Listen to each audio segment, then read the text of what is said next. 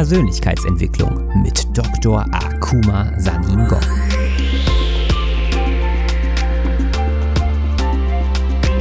Investiere in dich selbst, denn wenn du es nicht tust, tut es niemand anderes.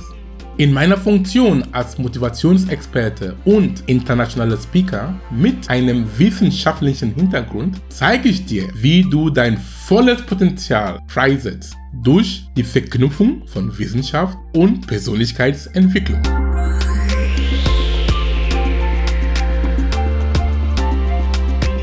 In der heutigen Folge ist Akuma Gast im Paleo Lounge Podcast von Sascha Röhler. Unter anderem erklärt Akuma den Unterschied zwischen Genetik und Epigenetik und zeigt dabei auf, welchen Einfluss unsere Gene wirklich auf das Leben haben. Du erfährst außerdem, wie du auf dieser Basis auch deine Ernährungsweise verändern kannst. Viel Spaß beim Zuhören.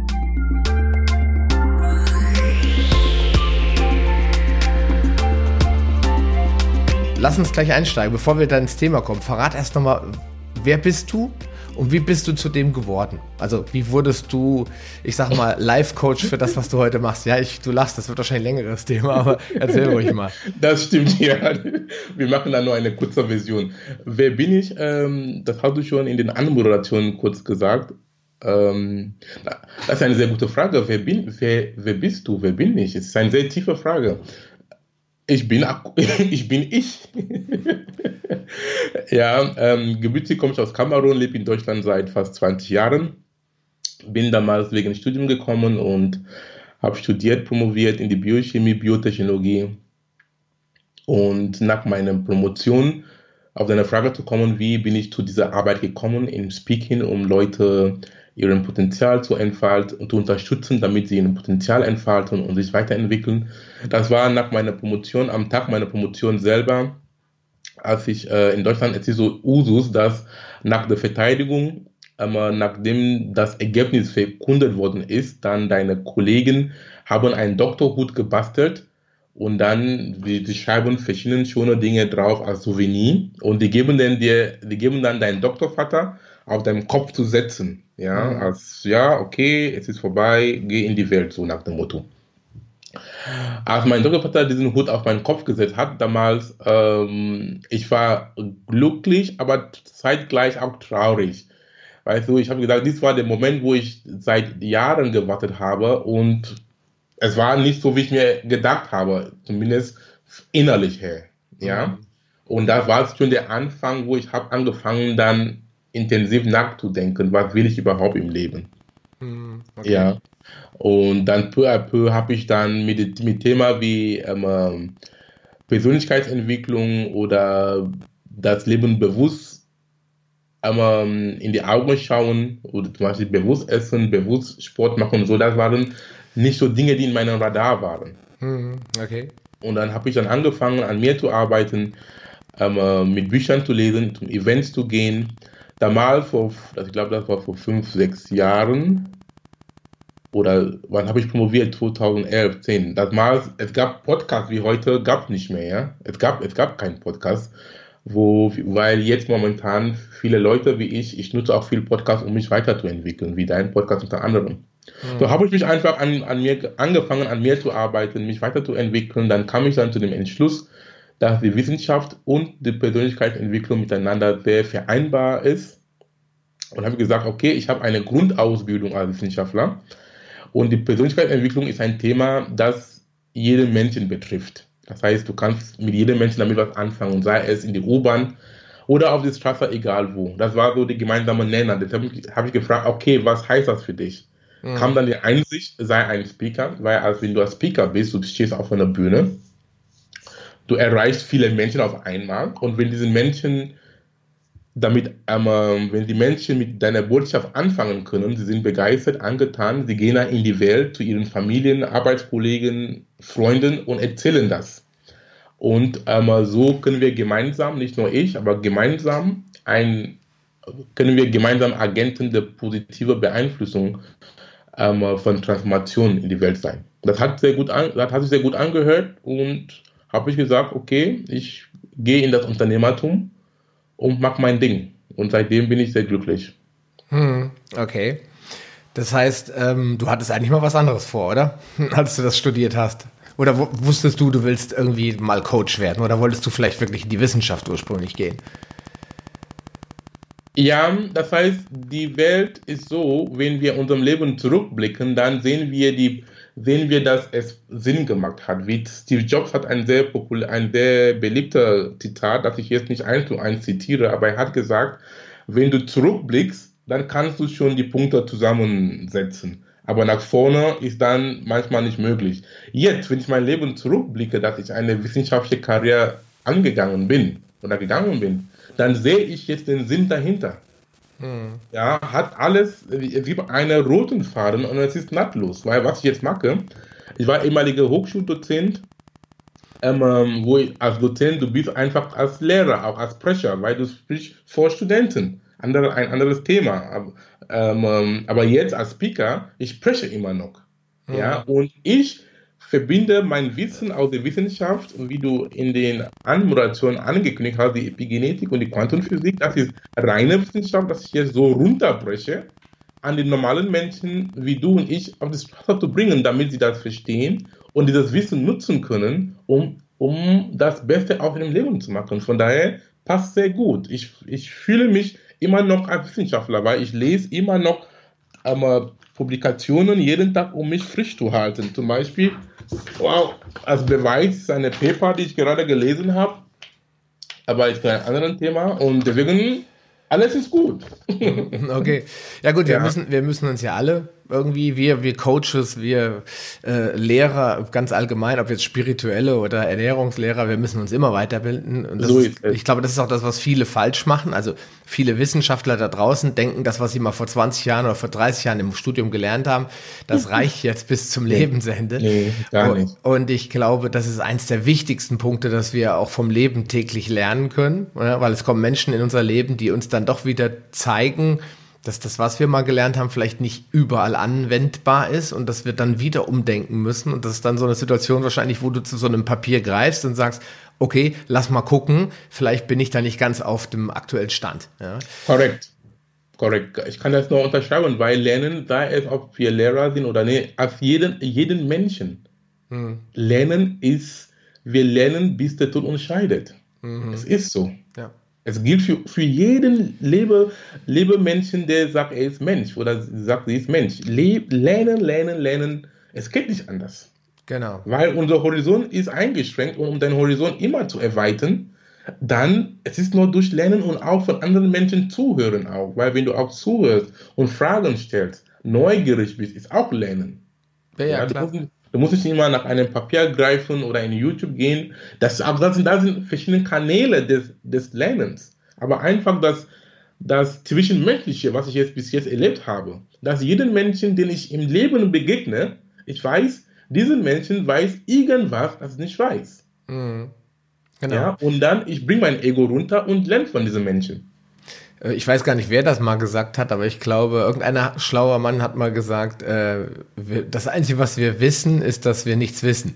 Sokrates. Sokrates, genau, ja. Ja, genau. Und das ist eigentlich so, dass natürlich wissen wir schon vieles, aber eben noch lange nicht alles, äh, vor allen Dingen auch in unseren eigenen Fachgebieten. Und ich glaube, dazu tendieren wir auch zu glauben, ich habe jetzt Ernährungswissenschaft studiert oder Medizin oder Physik und jetzt weiß ich alles. Ja. Und deswegen ist es ja wichtig, dass wir zusammenarbeiten über die Disziplinen hinaus und uns gegenseitig inspirieren eben das auch in dem Wissen, wir können noch viel voneinander lernen. Und das ist auch, glaube ich, so einer der Hauptgründe, ähm, warum wir Menschen uns entwickeln. Weil wir voneinander lernen. Ne? Ja, genau. Das ist korrekt. Ja, okay, pass auf. Ähm, du hast promoviert. Jetzt ist natürlich, ich habe ja ganz oft mit Promovierten zu tun, aber meistens sind es dann mal irgendwie Ärzte oder so. Klar, jeder denkt irgendwie daran. Aber was war so dein Schwerpunkt? Dass wir nochmal gucken, wo, wo hast du promoviert und warum vor allen Dingen. Ja, weil wer macht heute einen Doktor? Ich meine, da muss man ja auch tief rein wollen in die ganze Materie. Was, was war dein Thema damals? Was war dein Antrieb? Damals, als ich ähm, meine Master hatte, ich hatte, ich habe in an die TU München studiert und dann ich hatte eine Promotionsstelle bekommen an die Universität Duisburg-Essen im Ruhrgebiet. Und als ich dann ähm, ähm, meine, ich habe dann die, habe mich beworben und dann die haben mich genommen und dann mein Doktorvater zum ersten Tag sagte mir, Herr Sanningon, oder Akuma, ich weiß nicht, ob wir per Du oder per Sie waren, aber er hat gesagt, wir haben ein, ein Eiweiß, das durch die Evolution geblieben ist. Die Sprache ist konserviert, das heißt von den kleinsten Organismen, von Bakterien bis zu uns Menschen. Dieses Eiweiß ist da, aber wir wissen nicht, was es macht. Aber er meinte, die Evolution ist nicht doof, weil wenn er das Eiweiß die ganze Zeit der Existenz der Welt behalten hat, es müsste eine Funktion sein, geben. Und meine Aufgabe war, um die Funktion zu charakterisieren. Zu, zu charakterisieren. Mhm. Das war eine sehr sportliche Aufgabe. Woher soll ich diese Funktion wissen, wenn sie selber auch lang, jahrelang nicht, nicht rausgefunden habe? Und meine, der, der, der, das Eiweiß heißt Pavulus, kommt von Latein. Pavulus heißt klein, ist ein sehr kleines Eiweiß, hat sein, sein Gewicht in den biochemischen Sprache heißt Dalton, 14 Kilodalton. So ist, ist so die, du kannst so verstehen, dass Dalton ist so wie Masse. Mhm. Ja, so ein sehr kleines Ding.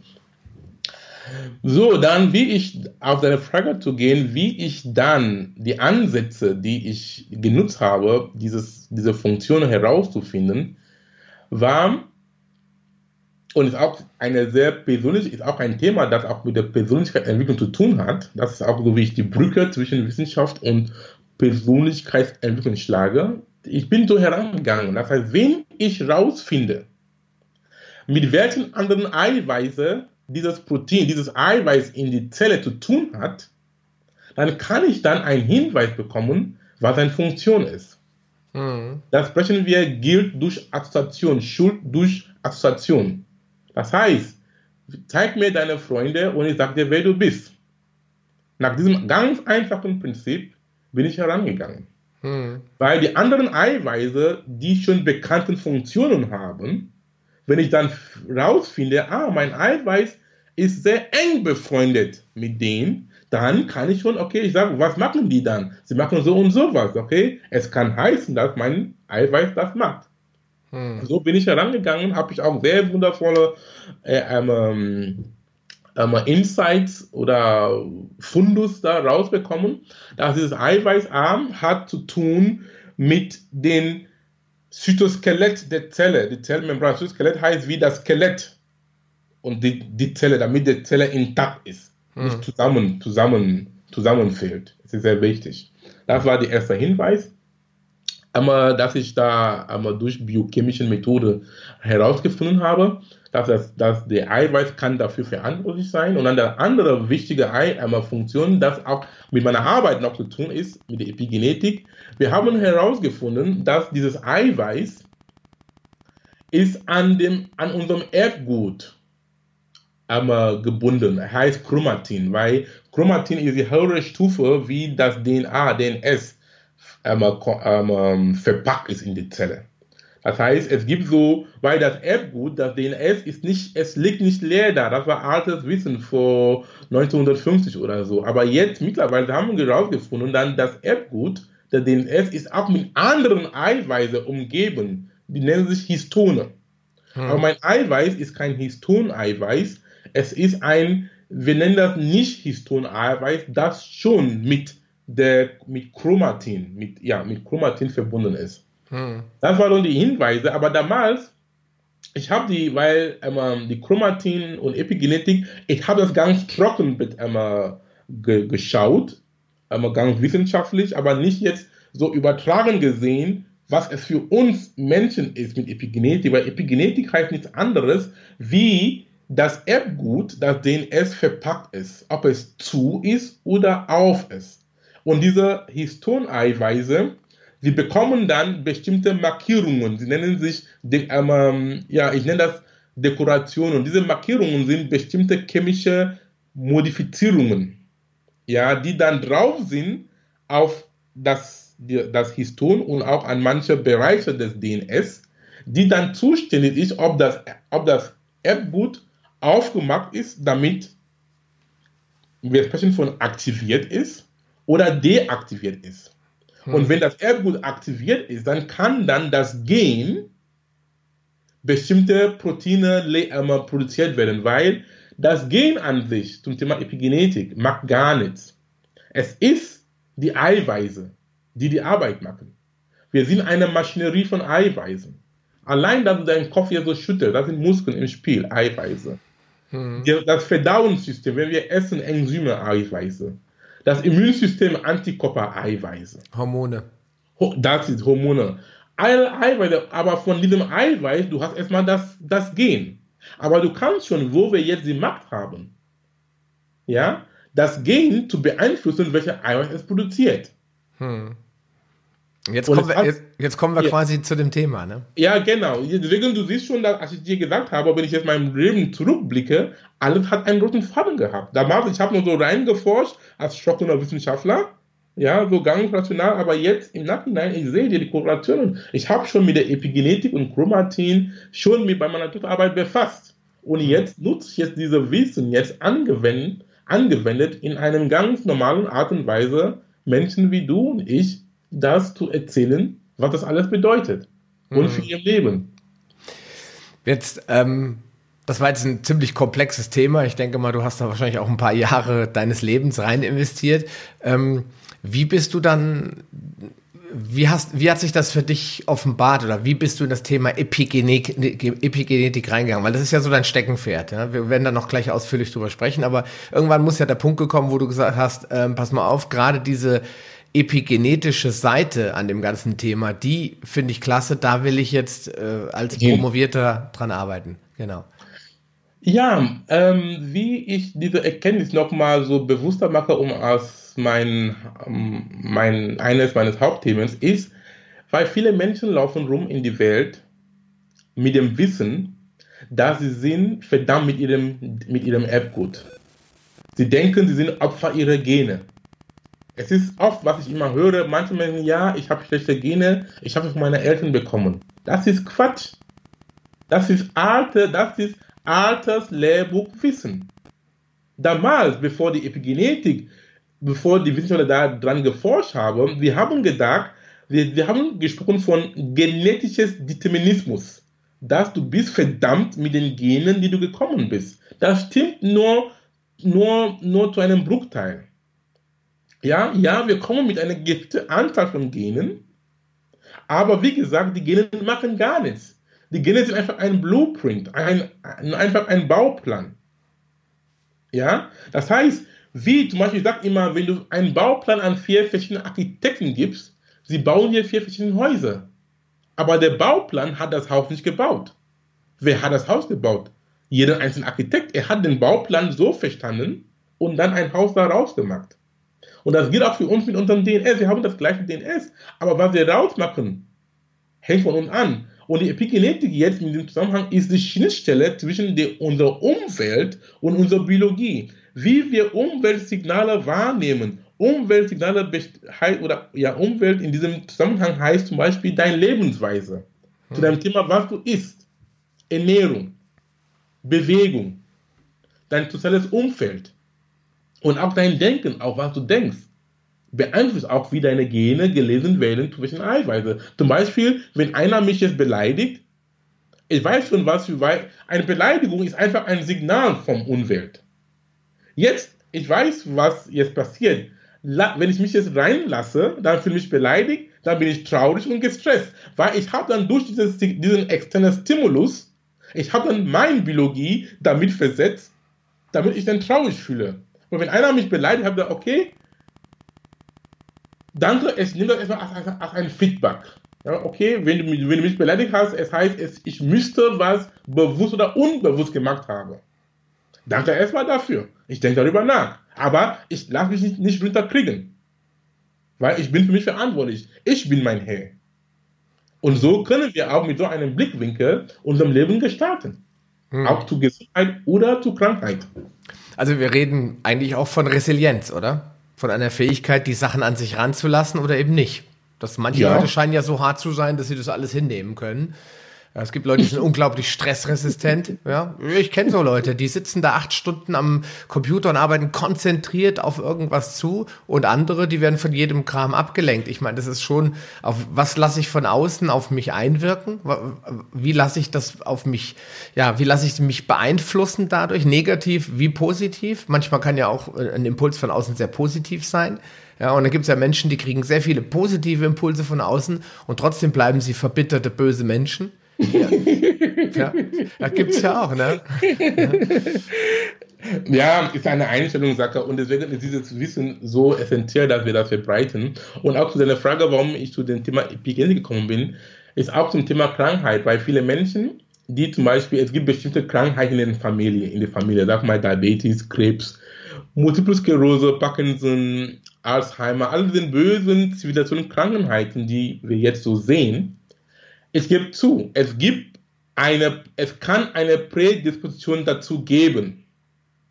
Aber es heißt nicht, dass, wenn du diesen Gene, wenn du diesen Gene trägst, dass du auch, dass die Krankheit irgendwann ausbricht. Es kann ausbrechen, wenn du dazu den Befehl dazu gibst. Du sagst, ah, okay, Mutter hat das gehabt, Opa hat das gehabt, ich bin auch damit, das bekomme ich auch. So mit, mit solchen Aussagen, du hast schon einen Befehl gegeben, du hast schon geistig und unbewusst schon dein System gegeben, dass diese krankheitsmachenden Gene aktiviert werden, damit dann die Krankheit ausbricht.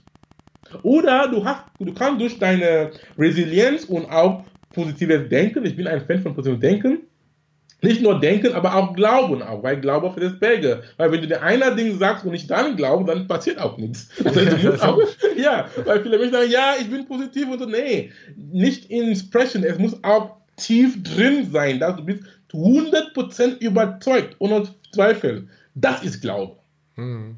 Ja, und dann, wenn du dann wirklich dran glaubst, dass, okay, ich kann diese Gene haben, aber es hat nichts mehr zu tun.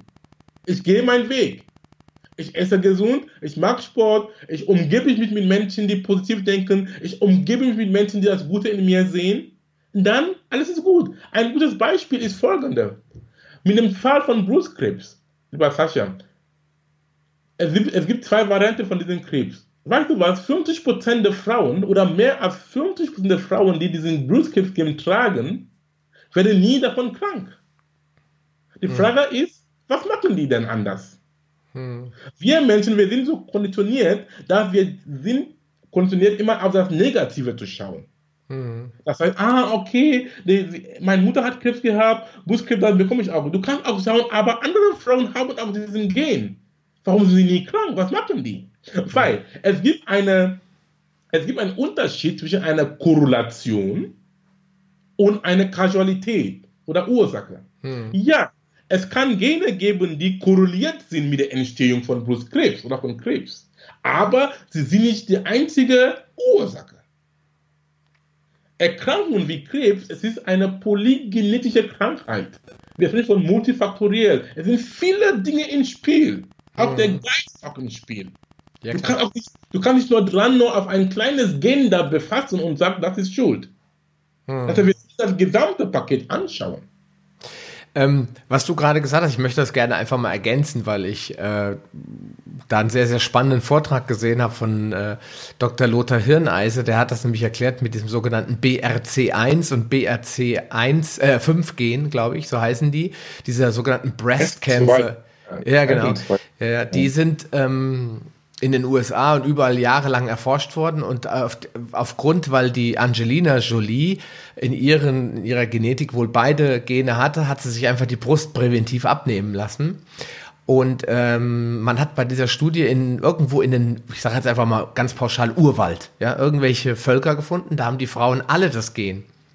Alle. Mhm. Aber, aber, keiner hat dort Brustkrebs. Siehst du? Äh, äh, Meine Rede. Danke, dass du das ergänzt. Ja, es ist, äh, ist ein sehr, sehr spannendes Thema. Und ich glaube, da, da muss die, die, die Medizin muss da, glaube ich, auch massiv umdenken.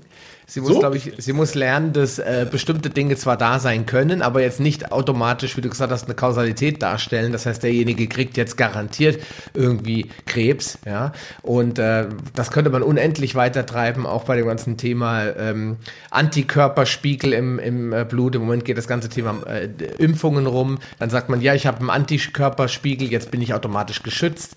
Das sind alles so Sachen. Man muss jetzt immer darauf achten, wo fängt die gängige Medizin an, wo hört sie auf? Und wo beginnt vielleicht was, was wir im Moment noch nicht verstehen? Ich meine, äh, es gibt ja, du hast dich auch viel mit dem Thema Quantenphysik beschäftigt, deswegen, ähm, das würde jetzt, glaube ich, den Podcast platzen lassen, aber äh, das ist ein großes Thema. Es gibt einfach Dinge zwischen Himmel und Hölle, die wir nicht erklären können ja, wo wir einfach nicht wissen, wie sie wirklich 100% äh, funktionieren. Wir vermuten viel, wir sehen viel an Erfahrungen, aber leider gibt es dann keinen wissenschaftlichen Nachweis. Und das ist das, warum äh, dann Menschen wie du und ich dann manchmal auch als Spinner dargestellt werden. Ja, wo kann man das beweisen? Ja, wo sind die Studien dazu? Schwer. Äh, deswegen gehört halt auch ein bisschen Bereitschaft, selbst zu denken mit dazu, selbst sich eine Meinung zu bilden. Das ist, glaube ich, das Allerwichtigste. Nicht glauben, was äh, der Akuma, was der Akuma sagt oder ich sage oder irgendein Doktor sagt, sondern einfach sagen, okay, Mensch, ich könnte das doch mal ausprobieren. Was passiert eigentlich, wenn ich jetzt mal drei Wochen keinen Kaffee mehr trinke? Ja, sind dann meine Magenschmerzen vielleicht weg? Wenn nicht, okay, dann kann ich ja weiter Kaffee trinken. Aber einfach zu sagen, der Arzt oder der, der hat das gesagt, das ist jetzt halt so, also probiere ich es gar nicht aus. Das finde ich ist eigentlich grob fahrlässig. Ja. Ich kann dir nur unterschreiben. Und genau das ist auch das, diese Grobfahrlässigkeit. Das heißt, wir Menschen, viele haben gelernt, ihren Ver sie haben Verantwortung abgegeben. Sie sind nicht bereit, Verantwortung einmal, einmal Verantwortung anzunehmen, weil es ist einfach. Wenn du irgendwie kleinste Bauchschmerzen hast oder kein anderen, du rennst zu Arzt und du denkst dir, der Arzt gibt dir eine Wunderpille, manchmal aber nicht, nicht immer. Das heißt, viele, viele unserer Probleme und Krankheiten sind psychosomatisch, das heißt vom Geist. Ja, ich bin fest davon überzeugt, dass der Geist spielt eine wundervolle Rolle in vielen Krankheiten. Und auch da in dem Bereich der Epigenetik sprechen wir von Psychoneuroimmunologie.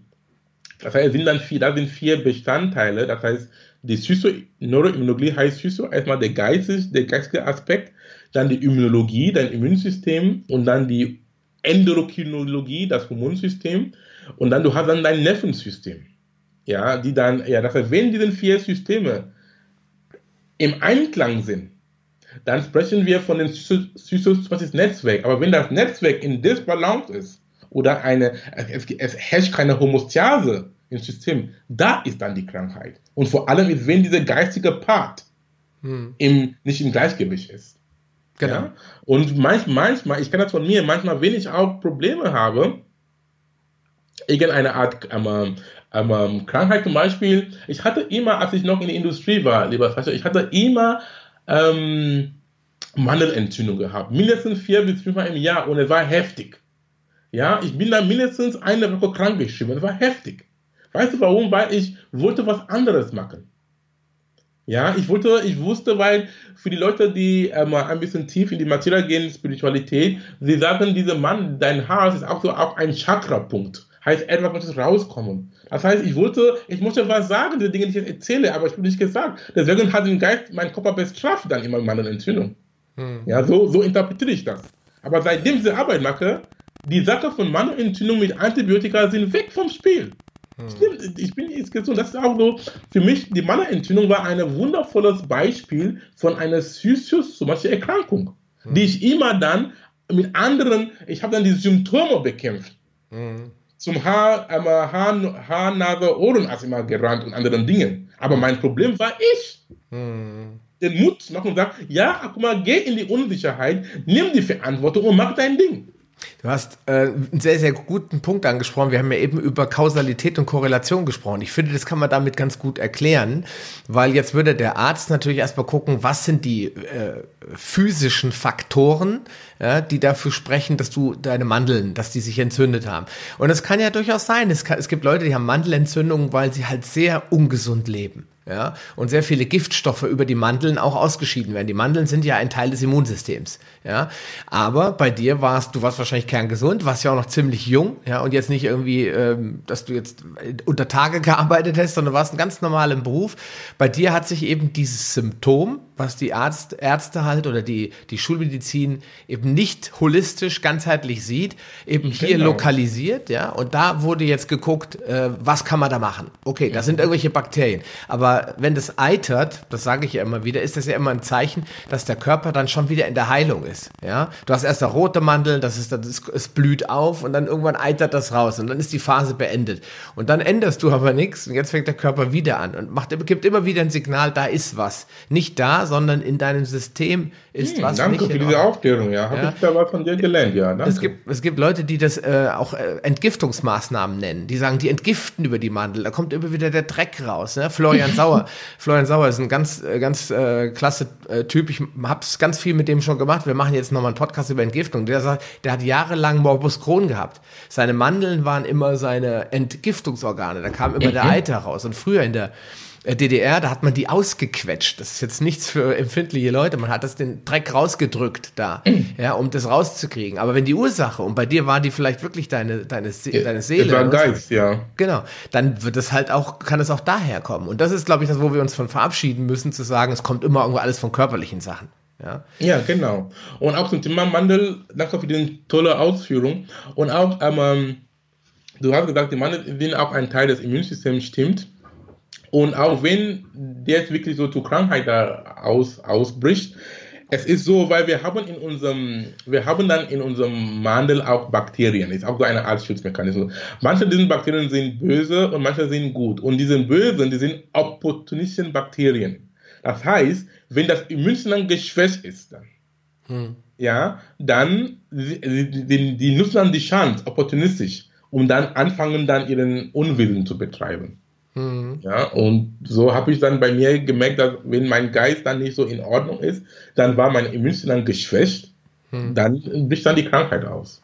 Ja gut, das hängt, äh, hängt natürlich auch mit dem Immunsystem zusammen. Wenn jemand zum Beispiel wenig schläft, ständig gestresst ist, ist sein Immunsystem immer unter Cortisol und unter Cortisol ist das Immunsystem unterdrückt. Ja, und wenn es unterdrückt ist, und das hat dir nur mal Stress gemacht. Also es ist eigentlich fast schon ein bisschen verrückt. Man kann ja diese, ähm, ich sag mal, diese gedankliche Kraft, dass ich will das nicht, ich habe da keine Lust drauf, ich hasse diesen Job, ja, das kann der Körper äh, ja manifest, manifestieren. Man darf sich nicht vorstellen, dass da ein Alchemist aus äh, Stroh Gold zaubert, ja.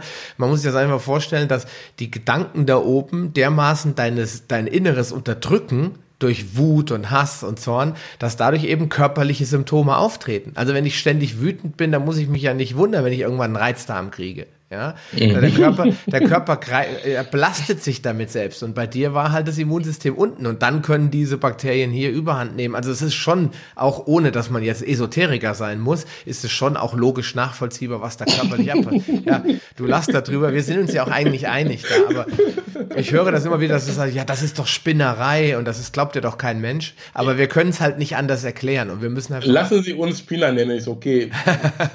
Weil, weißt du, was, ich habe dann viel solche Dinge gehört wie Spinner und andere Beleidigungen und sagen, du bist verrückt. Aber weißt du was, lieber Sascha? Verrückt sein hat eine gute Sache, weil, was heißt überhaupt verrückt? Verrückt, du bist gerückt von Normalität. Ja, ist auch gut. Genau. Weil die Menschen, die wirklich dann klinisch verrückt deklariert worden ist, das heißt, sie anfangen, die, solche Menschen, die allein auf die Straße sprechen oder die sehen irgendwie keine Ahnung, weil sie machen dann nicht, nicht was, die, was die Masse macht. Und in diesem Zusammenhang, ja, wir sind verrückt, sehr gern verrückt sogar. Ja, Wir sind gerückt von der Normalität. Verrückt, ja, gerne. ja habe ich noch nie Ja, so gesehen. und- Das ist ein gutes ja. Argument. Ja, finde ich Und gut. es heißt auch nicht, dass, wenn du nicht mit der Masse tanzt, dass du nicht im Recht bist. Ja, wer definiert, was korrekt oder falsch ist? Es ist immer eine, wie du die Welt betrachtest. Ja, nichts ist falsch, nichts, nichts ist richtig. Deswegen, ich, jedem, ich höre jedem Menschen zu. Und auch, wie du sagst, irgendwie in sein oder ihren Gedanken hineinzuversetzen. Was ist da? Weil, gibt, geht nicht, gibt nicht. Deswegen, wenn Leute mich oder uns Spieler nennen, ich sage, jawohl, ist in Ordnung. Ja? Aus, die, aus, dieser, aus dieser Hinsicht ist es schon fast gut. Das muss ich meinem Sohn mal erklären, weil wir haben gestern über Musik gesprochen und äh, über äh, einen bekannten, weltbekannten Schlagzeuger, und zwar Alex Van Halen. Und der hat ein riesengroßes Schlagzeug, riesengroß. Und mein Sohn hat gesagt, boah, ist das groß. Das kann der doch gar nicht alles spielen. Und da habe ich gesagt, der Alex Van Halen, der ist schon ein bisschen verrückt. Aber dann hat er mich da bestimmt eine halbe Stunde gebohrt. Dann hat er gefragt, warum, warum ist der verrückt? Ich konnte ihm das, ich habe gesagt, das meine ich nicht negativ, der ist einfach, ja, anders. Ja, ja. aber jetzt kann man das gut erklären. Das ist ein ja, anders ist auch, ja, genau. Anders ist, ähm, es gibt noch ein, ein tolles Sprichwort. Ich habe das von einem, ich weiß nicht von wem das ich bekommen habe. Er war so, es war ein sehr, ein sehr lustiges Sprichwort. Er sagte, wenn du, oh, wie war das nochmal? Das heißt, wenn du ähm, mit Sicherheit etwas Falsches zu machen, dann du sollst die Masse folgen. so in die Richtung. Okay. Ja, aber es hat auch was da dran, ja. Nicht, dass die Masse immer, ähm, es, ist, es hängt davon ab. Das heißt, ja, manchmal, wenn die Mehrheit was sagt, kann auch was da dran sein. Aber es muss nicht immer das Ultimatum sein. Verstehst du? Es gibt auch alternative Wege. Viele Wege führen nach Rom. Hm. Ja, wenn, 100, wenn 99 Menschen denselben Weg nimmt, nach Rom zu gehen, aber du die einzige Mensch, der einen Umweg nimmt, du kommst auch sowieso nach Rom an. Hm. Ja? Aber ich finde dein Argument eigentlich am besten, äh, wie du oder das, was wir gerade am Anfang gesagt haben, ist äh, selbst einfach zu entscheiden und selbst zu gucken, wo liegt meine persönliche Wahrheit. Ja, nicht ja. alles anzunehmen von jedem, auch von uns nicht. Also alles, was man hört, was man liest, jetzt den Podcast, unsere Blogs, deine Vorträge, alles, was man macht, einfach auf sich wirken lassen. Vielleicht sogar damit mal eine Woche in, in, in Medias Res zu gehen und zu sagen, okay, hm, was ist für mich interessant? Bei der Ernährung sehe ich das auch. Bei der Ernährung sage ich immer, das Beste aus allen Welten. Ich sage zu niemandem mehr, mach Paleo oder werd Veganer. Ich sage, hol dir doch aus diesen Ernährungswelten selten Dinge raus, die dir gut tun. Du musst dabei immer bedenken, eine Tüte Chips oder eine Flasche Cola tut dir vielleicht hier der Seele kurz mal gut, aber sind wir ehrlich, langfristig ist es nicht gut. Ja, aber an Gemüse hat sich noch keiner totgefressen. Entschuldigung, wenn ich so sage. Ja, oder an Salaten. Ja, die Leute sollen einfach das rausholen, was für sie am besten ist und was gut zu ihrem Lebenswandel passt. Ich kann jetzt einem, der zum Beispiel äh, auf dem Gerüst steht, ja, und Maurer ist und viele Steine schleppen muss, dem kann ich jetzt nicht einen Veganismus ans Herz legen. Der wird wahrscheinlich ein bisschen Probleme kriegen mit seinen Proteinen. Ja, Vielleicht auch nicht. Ja, die, da gibt es ja immer Streitereien, aber man muss immer gucken, was passt gut zu mir, was schmeckt mir. Der eine oder andere sagt, wenn ich so viel Fett esse, wird mir schlecht. Andere wiederum, die können quasi in Öl getränkte äh, äh, Sachen essen und haben damit kein Problem mehr. Jeder soll gucken, was passt gut zu ihm. Und das ist das, was ich auch immer, ähm, glaube ich, was du auch jedem empfehlen würdest, oder? Ja, genau, was ich auch mit zum Thema Ernährung, weil auch ähm, die Epigenetik ein Bereich der Epigenetik ist auch Ernährung, heißt Nutri-Epigenetik. Was ich auch da empfehle in diesem Zusammenhang, ist, zum Beispiel ich persönlich, ist meine persönliche Meinung, ich bin kein Freund von Verzichte.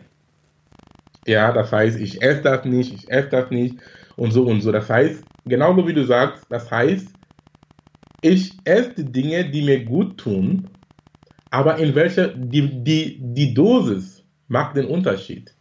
Der Paracellus hat gesagt, alles ist Gift. Mhm. Die Dosis macht einen Unterschied. Und das ist sehr wahr. Auch wenn du auch Chips isst oder Cola trinkst, es kommt darauf an, wie viel davon. Wenn das einmal der Woche oder einmal in einem Monat oder keine Ahnung, dann du wirst nicht davon sterben. Natürlich nicht, klar. Siehst du, das ist der Punkt. Die können halt nicht was? aufhören, die Leute. Das ist das Problem. Ja, ich nehme mal von allem, von allem was und dann und dann schon gut ist es. Und auch was Hippokrates gesagt hat, der Vater der modernen Medizin, er hat gesagt, lass dein Essen dein Medizin sein und lass dein Medizin dein Essen sein. Von mhm. diesem Blickwinkel ist alles gut. Einfach, letztendlich, was wir sagen, ist einfach Bewusstsein. Bewusstsein. Mhm. Sei dir bewusst, von was du tust. Genau. Wenn du das antwortest mit Ja, dann bist du auf einem guten Weg. Mit Nein, dann ist eine Umdenken erforderlich. Genau. Und ich glaube, das ist ein ganz, ganz wichtiger Punkt. Du hast den ersten Punkt genannt. Du hast gesagt, dass viele Menschen von glauben, von ihren Genen getrieben zu sein. Dass sie sagen, ich habe dieses äh, Setup bekommen von meiner Mutter. Und bin und, dann verdammt damit. Und das stimmt nicht. Genau. Das muss, das heißt, ich, jetzt, das muss ich jetzt hinnehmen. Ja, genau. Das heißt, gleiche Gene noch zu unterstreichen. Gleiche Gene bedeuten nicht gleiches Schicksal.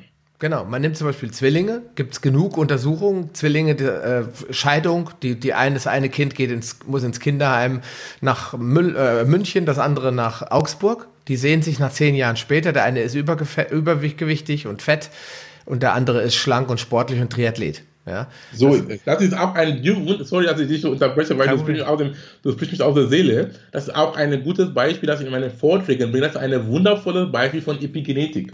Hm. Weil die Gene sind das gleich. Es ist, das ist, das, wir sprechen von eineiige Zwillinge. Weil es ist nur dasselbe Eier, einmal dasselbe einmal befruchtetes Eier, der sich geteilt hat. Das heißt, die Gene sind das gleiche, aber der eine ist adipös und der andere schlank, schlank und schön. Wie kann das erklären? Hm. Einfach epigenetisch. Das ja. heißt, wie diese Markierungen auf und auf, einmal wie diese Markierungen auf in dem Erbgut dann einmal das Erbgut aufgemacht hat und zugemacht hat, dann hat das entsprechendes Phänotyp gegeben, weil das ist auch ein gutes Wort in diesem Zusammenhang, das heißt, wir haben Genotyp und Phänotyp. Mhm. Genotyp ist jetzt diese Gene, das wir nicht sehen, aber Phänotyp ist, was du siehst, schlank, krank und, und alles Mögliche. Das heißt, die Epigenetik ist diese phänotypische Seite von uns dann, die dann unserem Leben dann ausmacht. Mhm. Ja, das ist der springende Punkt. Und ähm, um da nochmal noch mal kurz drauf zurückzukommen, die, die Epigenetik ist ja schon also wirklich für dich auch ein faszinierendes Thema. Aber wir haben jetzt so, wir sind da so ein bisschen reingerutscht, ohne nochmal genau zu unterscheiden. Genetik haben wir gehört, klar. Genetik ist, ich formuliere mal, was ich jetzt verstanden habe, das ist das, was wir von unseren Eltern bekommen haben. Ich sag mal 50 Prozent von Papa, 50 Prozent von Mama. Das geht jetzt in die, äh, äh über Spermium und Eizelle verschmilzt das und dann steht ein Fötus und der hat jetzt so ein gewisses Setting bekommen, das ist schon mal da. So, was ist jetzt der eigentliche, das so, dass es jeder versteht, was ist der eigentliche wesentliche Unterschied zwischen Genetik und Epigenetik? Wow. wow, Sascha. Ohne dass wir jetzt drei Wochen reden müssen. genau. Auf den Punkt zu bringen. Genau, okay. auf den Punkt, genau. Okay, ich erkläre erstmal von den Begrifflichkeiten. Epigenetik. Epi, da sind zwei Worte. Epi und Genetik. Epi kommt vom Griechischen. Es heißt drauf, rüber. So, wir können so verstehen, Epigenetik ist etwas über die Genetik oder Kontrolle über die Genetik. Das ist Epigenetik. Mhm. Das heißt, die Kontrolle über die Genetik, sprich diesen Dinge, die ich schon gesagt habe, diesen Umweltfaktoren wie Essen, Bewegung, soziales Umfeld sehr wichtig und auch deine Gedanken. Da sind diese drauf Aspekte auf die Genetik, auf deine Gene, die dann entsprechend zu deinem Äußerliches dann aussieht. Ob du ein trauriger Mensch bist, ein glücklicher Mensch bist, Krankheitsmensch bist oder gesunder Mensch bist. Das heißt, auch zu der Vererbung stimmt, die epigenetische, die epigenetische ähm, ähm, Markierungen oder Muster sind auch vererbbar. Nicht nur die Genetik. Aber da, das heißt, diesen Muster zum Beispiel, du siehst bei manchen Familien, die Leute sind immer am Rumbeschwerden, sind nie zufrieden oder die anderen sind immer so zu, oder glücklich sein. Oder auch zum Beispiel, wenn ich das sagen darf in dem Podcast in Deutschland, Deutschland, ich lebe in Deutschland seit 20 Jahren, du kannst mir auch einmal, und einmal bestätigen, Deutschland, die Leute sind angstorientiert. Ja. Ja, das ist für mich eine wundervolle epigenetische Vererbung. Mhm. Weil, ich erkläre das warum, ich kann das nur erklären, du kannst nicht korrigieren. Ich bin der Meinung, dass durch die Kriege, dass die Menschen erlebt haben, sie hatten, die, die waren immer in Angst gelebt. Sie wussten auch nicht, was passiert. Sie durften ihren Mund nicht, nicht aufmachen. Ja, sie wussten auch, wenn, sie wussten auch jetzt, ob ein Bomber jetzt reinfällt. Alle waren so in Angst, verstehst du? Und die Mütter damals und die Väter damals, die gelebt haben, sie haben diesen Angst, diesen Angstmuster auf ihren Nachwuchs gegeben. Hm. Die sind nicht auf das Erdgut selber, aber drauf das Erdgut. Diese Epigenetik, ich, ich nenne das als eine Angstmuster. Sie haben dann an ihren Nachwuchs gegeben, die Nachwuchs sind, sind in die Welt gekommen, sie nehmen dann diese selber Mentalität und geben das weiter und weiter weiter. Es wird nur schlimmer dadurch eigentlich. Ja, wieder schlimmer. Deswegen, ich sage, die Epigenetik ist ein wundervolles Beispiel dafür zu zeigen, ja, das war die Vergangenheit, aber ich lebe nicht in der Vergangenheit. Wir können das stoppen. Weil, zu deiner Frage, der Unterschied zwischen Epigenetik und Genetik, alle sind vererbbar, aber die Epigenetik ist veränderbar. Hm. Aber die Genetik ist nicht veränderbar. Das heißt, Epigenetik ist veränderbar. Das heißt, wir können diesen Angstmuster verändern. Wir können sagen, du kannst anderen sagen zu, meine, zu, zu deinen Kindern, du bist ein starker Junge, du bist mutig genug, alles ist gut. Hm. Allein durch diese Affirmationen, dann wird dann diesen Muster dann umgemustert, wenn man so sagen darf. Und dieses Kind, das nimmt das auf und wenn er auch seine eigenen Kinder bekommt, dann geht es wieder weiter. Hm. Ähm, hast du dein äh, Mikrofon irgendwo verändert? Wir müssen mal gucken. Nee, ist alles okay. Du bist jetzt leiser geworden, viel leiser. Ist okay jetzt? Ja, hast vielleicht was verschoben. Oh, was mache ich hier? Äh, nee, eigentlich nicht. Oder ist der Stecker beim Zurücklehnen rausgegangen? Kann sein. Ja, jetzt. Wieder Ja, genau. Alles klar. Ja, genau. Das ist so. Habe ich eine Frage zu den Unterschied zwischen Genetik und Epigenetik? Beide sind ver vererbbar.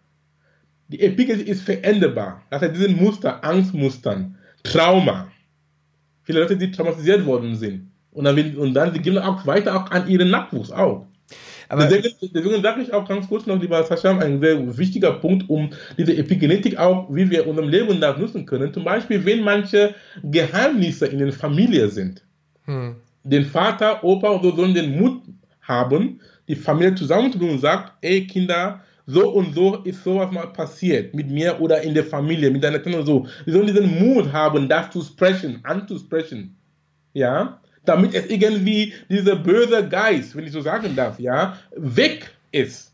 Ist ja, du lachst, aber es ist so. Ja, dieser Fluch, ja. Es wird immer gesagt, wir, äh, eine, wir haben einen Fluch über der Familie. Die, meine Urgroßoma, die hatte schon äh, Diabetes und äh, Opa und die sterben alle oder wir haben immer Herzinfarkt in der Familie gehabt. Du musst unbedingt auf die aufpassen, Junge. Ja, das, also solche Sachen habe ich ja schon ganz oft gehört. Das ist auch bei Alkoholismus ist das so. Ja, ich kann das aus der eigenen Familie sagen. Es gibt in meiner Familie Alkoholkranke, aber ich trinke gar keinen Alkohol und ich habe auch kein Bedürfnis, weil für mich einfach manchmal ist dieser Schmerz und diese Angst, wie du sie eben beschrieben hast, auch positiv. Weil mein Vater hat immer gesagt, denk dran, das liegt bei, euch, bei uns in der Familie, ja.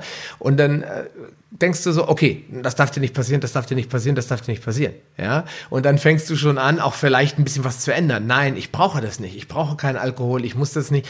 Und dann entsteht dann manchmal, ja gut, das kann auch negativ sein. Ich glaube, da kann auch so ein negative Verhältnis zu was wie Alkohol oder Fett oder Scho Schokola- Schokolade oder Zucker entstehen, weil die Menschen dann da irgendwann eine negative äh, Affirmation oder äh, Emotion haben mit dem Alkohol, weil das in der Familie ein Problem war, mit der Krankheit oder was auch immer. Das muss man, man muss halt wirklich aufpassen, dass man das positiv entkoppelt, also diesen Epi-Teil, wie du gesagt hast, positiv wandelt. Ja, und, genau. Und nicht die Leute irgendwie dazu, oh, Panik, ja, sondern dass die Leute wissen, okay, ich, das ist das Schicksal meines Opas gewesen. Ich kann das aber ändern. Ich habe eine So. Chance, darauf Einfluss zu nehmen. Und du äh, hast das eben sehr begeistert gesagt, wir sind nicht verdammt, das Leben unserer Vorfahren zu leben, sondern wir So können, es. wir können da was gegen tun. Und das ist Und wichtig. viele, viele Menschen, wir auch, ich auch, aber wir leben wirklich das Leben von Menschen, die schon längst tot sind, ja. Unser Ur-Urvorfahren, aber sie haben das schon in, auf unserem Erbgut schon geprägt, ja. ja. Und äh, das ist jetzt, das ist jetzt ein wichtiger Punkt. Du hast eins angesprochen, Angst. Angst ist, äh, Deutsch, die Deutschen sind, ich glaube, in Europa ist äh, eine Angstgesellschaft entstanden.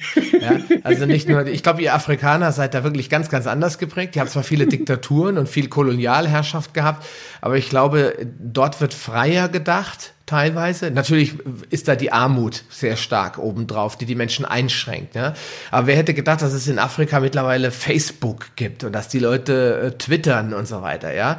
Wo man die, die Afrikaner ja eigentlich in den letzten 20 Jahren immer so bezeichnet hat als zurückgeblieben und ewig faul und die machen nichts. Es, es, stimmt alles gar nicht. Wenn man mal genau reinguckt und geht in die Städte wie Addis Abeba oder so, habe ich jetzt ein tolles Video gesehen von Haile Gebrselassie, ganz bekannter Läufer. Dann sieht man, da gibt es richtige Marathonlaufclubs, wo die Leute dem ihrem ehemaligen äh, ja, Vorbild Haile Gebrselassie nacheifern.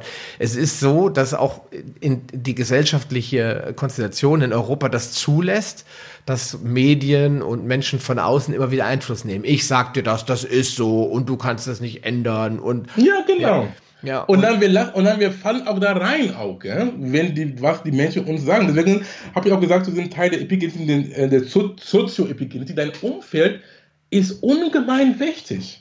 Die Menschen, mit denen du umgibst. Ja? Da ist auch manchmal, manchmal auch sind auch die engste Familienangehörige, manchmal die engste, die, die, unsere Feinde sind auch in Anführungszeichen unsere Familie auch. Ja? Sie machen das vielleicht nicht bewusst, um dich zu schaden. Aber trotzdem, sie schaden dich auch. Ja, Also du bist dir bewusst, um was du dir futterst in deinem Gehirn. ja. Es kommt als Resultat aus. Deswegen ja. sage ich immer, Angst und Sorgen machen uns eigentlich nur weiter krank. Das ist also ganz, ganz schlimm, wenn sich Leute hinsetzen und äh, Bücher lesen darüber, wann die Welt untergehen wird. Ja, ja, das ist natürlich, das wird wahrscheinlich passieren irgendwann, aber muss ich mir jetzt darüber Gedanken machen? Ja? Und dann verrückt auch machen, ne? Genau, richtig. Ich gehe jetzt hin und, und vergrabe irgendwo Kleidung und Nahrung in irgendeinem Bunker, weil irgendwann kommt die totale Vernichtung. Natürlich kann das passieren. Es gibt ja einen Unterschied zwischen Ignoranz also die Welt rosarot zu sehen, das ist, glaube ich, auch nicht gut. Und der Tatsache, dass man weiß, man kann viel Einfluss nehmen auf sein Leben, indem man einfach ja nicht alles an sich ranlässt. Man soll wachsam sein. Äh, Dirk Müller hat mal gesagt, einen Stahlhelm im Keller zu haben, ist gut, aber nicht den ganzen Tag mit damit rumlaufen. Ja, weil das, diese Angst und dieses Morgen könnte was passieren, belastet dich ja nur mehr als die Tatsache, okay, ich habe hier oben in meinem Oberstübchen die, das Bewusstsein, dass ich sensitiv bin, es könnte was passieren, ich bin vorbereitet, aber jetzt ist nichts, jetzt ist alles gut. Ich lebe jetzt im Jetzt und jetzt beschäftige ich damit, wie kann ich mein Leben und, oder das Leben von mir und anderen besser machen. Ja. Insofern, okay, Lieber ähm, Akuma. Sehr gut, ja, ne, ich höre dir gerne zu, ja. äh, wir, sprech, wir sprechen über Angst, wir sprechen aber auch über Stress. Ähm, ich glaube, ein weiterer Faktor, warum Menschen ja, sich epigenetisch krank gemacht haben, ist, dass sie bombardiert werden mit Stress. Wir haben eben von dir gesprochen, dass du zum Beispiel dich dir selbst Stress gemacht hast. Äh, ich will das nicht, ich mag das nicht, ich möchte das nicht, ich möchte nicht so arbeiten, nicht so leben. Äh, ist Stress heute ähm, Burnout, wir müssen das Thema auch ansprechen. Ist das ein großes Problem? Machen wir uns damit auch krank? Also zerstören wir unsere, unser eigentlich im Prinzip gesundes genetisches Setup, indem wir uns permanent mit Stress und, und, und solchen Sachen bombardieren? Ja, klar. Und was ist Stress und Burnout für mich? Ich habe Stress einmal definiert als eine einfache falsches Management deiner Prioritäten. Ja, weil du merkst, ich sehe das in meinem jetzigen Leben, wenn ich dann irgendwie in Stress gerät, dann ich habe dann einfach, ich würde manchmal viele Dinge auf einmal machen, dann, du bekommst dann diesen Stress, oh, aber wenn ich dann sage, ey, guck mal, jetzt Schluss mit dem, mit dem Scheiß, dann ich habe jetzt ein, eine, eine, ein Tool, ein App heißt To, to Do Is. Du kannst auch, ich schreibe dann alles, was ich vor, vorhabe und auch mit der Priorisierung Rot, Gelb und, und Grün, was für Farben da. Das heißt, die Farben sagen dann, welche Rang, welche Rang diese Aufgaben hat. Dann auf einmal bin ich wieder gelassen. Wirklich. Es ist einfach eine Sache der Priorität. dann sagt, okay, das habe ich gesagt, das muss ich erst als erstes machen, das nächste und nächste und so. Und das ist, ist einfach, und das ist wieder Kontrolle übernehmen. Hm. Ja, und auch wenn auch ein Mensch mir unbedingt was von mir will, das habe ich auch gelernt, Nein zu sagen, ohne verletzend zu sein. Das, das geht, ist alles trainierbar. Zum Beispiel sagt, lieber Sascha, aber was du jetzt haben von mir haben möchtest, ist das wirklich, wirklich, wirklich wichtig? Und wenn du so nett fragst, dann der Mensch, auch wenn er ehrlich ist, sagt nein. Das heißt, sagt, okay, das heißt, es kann ein bisschen warten. Er sagt ja. dann wird es, ja genau, so ist er dann verschoben. Manchmal ist ja schon so, es reicht nur, dass du so guckst, so, dann sagt er, ja, ist nicht so wichtig. Ja, genau. Reicht nächste und, Woche. ja, genau. Und das ist schon, ist schon gut. Und so hast du schon den Stress umgegangen. Aber wenn du dann nicht, nicht den Mut hattest zu fragen, dann durch, durch Chopper sofort dann auf diesen extra Aufgabe, die diesen Mensch gegeben hat, wo es war gar nicht in deiner Radar. Hm. Ja? Oder manchmal auch, es kann auch lohnen, Mut zu haben und sagt, mein Lieber, diese, Auf, diese Aufgabe ist schön, aber es ist nicht für mich ich habe auch, manchmal auch Leute haben mir auch ins Gesicht auch Nein gesagt. Ich, ja, ich nehme auch nicht übel. Hm. Ja, manchmal diesen Mut zu haben, dass die, die Kunst dabei ist, wie sagst du Nein? Hm. Ja? Die Kunst des Nein-Sagens, nicht Ja, die Kunst des Nein-Sagen. Das heißt, für mich Stress ist, Stress ist etwas, was wir managen können. Ja? Und auch zum Thema Epigenetik, wenn du weißt, weil Stress ist einfach eine Außensache. Zum Beispiel, du bist in einem Umfeld, das gestresst ist. Wenn du das nicht mehr leisten, wenn du das nicht mehr ertragen kannst, dann du kannst auch, du kannst auch dieses Umfeld verlassen. Hm. Zum Beispiel, wenn du auch Freunde hast, die, die, die, dich motivieren oder dich runterbringen, du kannst diese Freunde auch wechseln. Aber einer gesagt, ah, guck mal, aber ich habe schon diese Menschen seit mein ganzes Leben. Wie kann ich dich dann verlassen? Das ist eine, das ist eine sehr, sehr richtige Frage. Du kannst zumindest, ich habe das gemacht, auf Distanz gegangen. Ich habe ihn nicht verlassen, aber ich habe gesagt, ich liebe dich von der Distanz, weil manche Menschen sind wirklich giftig für dich. Hm. Ja, zumindest aus meiner Erfahrung. Manche Menschen, wenn du in deiner Umgebung bist, die, sie haben auch ihren Gehirn so trainiert, dass sie nur die Welt nur grau sehen und schwarz. Hm. Ja, egal was du sagst, sie sind so, aber ich möchte auch den nicht in den Schutz nehmen. Es ist einfach deren Konditionierung und dann irgendwann müsste auch eine, eine, eine Art eigentlich kommen, dass sie auch sich ändern, verändern. Aber das können wir auch in unserer Art und Weise machen, indem wir uns selber verändern. Dann, damit solche Menschen auch das schauen, sagen, oh, was ich Sascha mag, ist irgendwie komisch, aber schön. Hm. Ja, das kenne ich auch von, von, von, meiner Erfahrung, wo, als ich mich dann verändert habe oder immer in der Veränderung bin, viele sagen, ach guck mal, was du da magst. Du sagst manchmal ähm, äh, wirres Zeug, in Anführungsstrichen, aber ist irgendwie schön. Ja. so ein Kompliment habe ich auch noch nicht bekommen. Aber du hast einen wichtigen Punkt angesprochen, den ich ähm, mal wissenschaftlich ausdrücken will, weil ich das Wort so klasse finde. Ähm, ich habe das, äh, vor allen Dingen bei Kindern stellt man das fest, das sind die sogenannten Spiegelneuronen. Ja?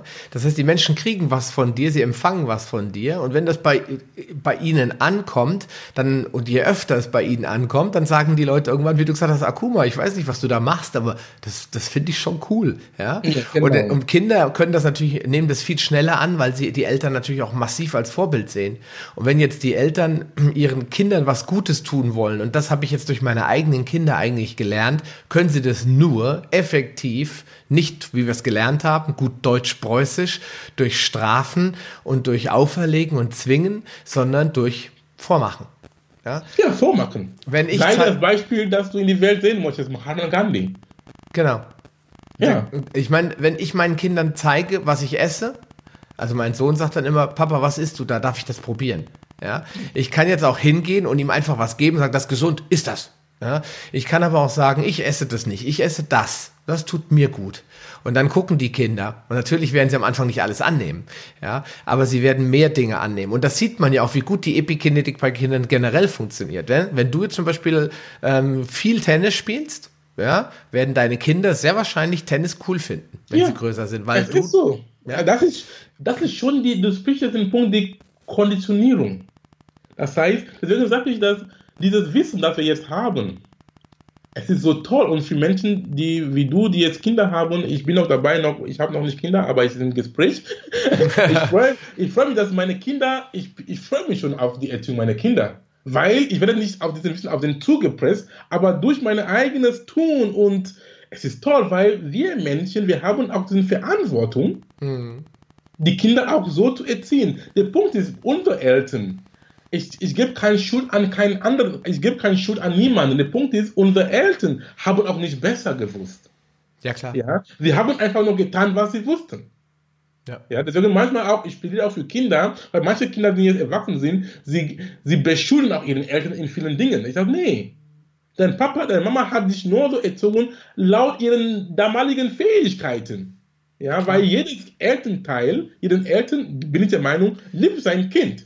Ja, und du tust immer nur das, das Beste für dein Kind, aber manchmal dieses Beste, was du denkst, es kann dein Bestes für dich sein, aber nicht das Beste für das Kind sein. Das Kind ist ein eigenes Individuum. Mhm. Ja, aber du kannst schon vorleben, wie du sagst.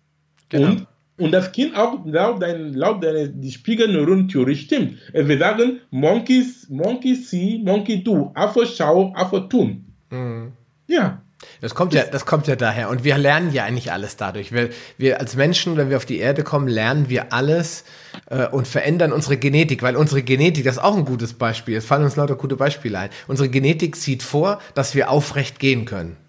Ja, dass wir sprechen lernen, dass wir, äh, ja, ich sag mal, denken können und dass wir aus dem, was wir aufnehmen, unser Denkverhalten ändern können. Das ist all das, was unsere Genetik uns sagt. Das muss aber nicht stattfinden. Es gibt dieses grausame Experiment, wie, äh, wie der Friedrich der äh, Große, der Soldatenkönig, die Kinder, ein, also ein Kind eingesperrt hat und hat nicht mehr mit ihm geredet. Und das Kind hat, ist dann geistig völlig verkümmert ja, konnte nie reden und ist letztendlich gestorben. Das ist quasi wie, wie eingegangen. Ne? Das zeigt, dass wenn bestimmte Dinge, die wir genetisch brauchen, nicht vorhanden sind, wir uns als Menschen gar nicht entwickeln können.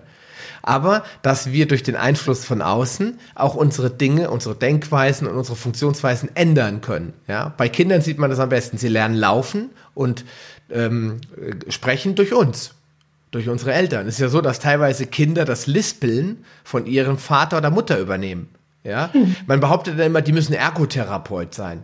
Ja, aber wenn der Vater lispelt zum Beispiel, dann lispelt das Kind wahrscheinlich auch. Ja, aber nicht, weil das genetisch so ist, sondern weil das Kind die Sprache adaptiert. Ja? Epigenetik wieder. Genau. Wir Epigenetik. Genau, ich finde find den Spruch äh, Monkey see, Monkey do, finde ich ja echt ziemlich gut. Das ist uralt eigentlich, jeder kennt das, aber das passt gut, weil Affen machen unglaublich viel nach. Du machst so, die fassen sich auch an die Stirn, du wirfst eine Banane, die werfen eine Banane zurück.